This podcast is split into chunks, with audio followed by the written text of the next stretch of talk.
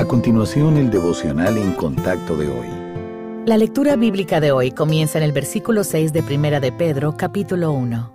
En lo cual vosotros os alegráis, aunque ahora por un poco de tiempo, si es necesario, tengáis que ser afligidos en diversas pruebas, para que sometida a prueba vuestra fe, mucho más preciosa que el oro, el cual, aunque perecedero, se prueba con fuego, sea hallada en alabanza, gloria y honra, cuando sea manifestado Jesucristo a quien amáis sin haberle visto, en quien creyendo, aunque ahora no lo veáis, os alegráis con gozo inefable y glorioso, obteniendo el fin de vuestra fe, que es la salvación de vuestras almas.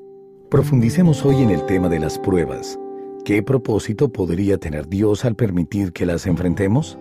El primero es que Dios permite las pruebas para probar nuestra fe. Sin embargo, no lo hace con la expectativa de que fracasemos. Más bien, quiere que aprendamos a depender más de Él. La fe, que no ha sido puesta a prueba, no puede crecer.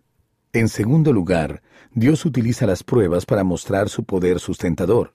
Como vimos ayer, todos enfrentamos periodos dolorosos en la vida. Al recurrir al poder de Dios durante estos tiempos, podemos compartir un poderoso testimonio frente a quienes no conocen a Cristo. En tercer lugar, nuestras pruebas nos preparan para ayudar a otros. Cuando pasamos por problemas, nos preparamos para alentar a quienes lleguen a pasar por alguna prueba similar. Este principio fue parte importante del ministerio de Pablo.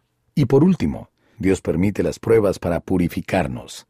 Las dificultades nos presionan, sobre todo en las áreas donde tratamos de ocultar el pecado. El Señor sabe que estas cosas deben ser sacadas a la superficie y enfrentadas abierta y sinceramente si queremos llegar a ser creyentes maduros.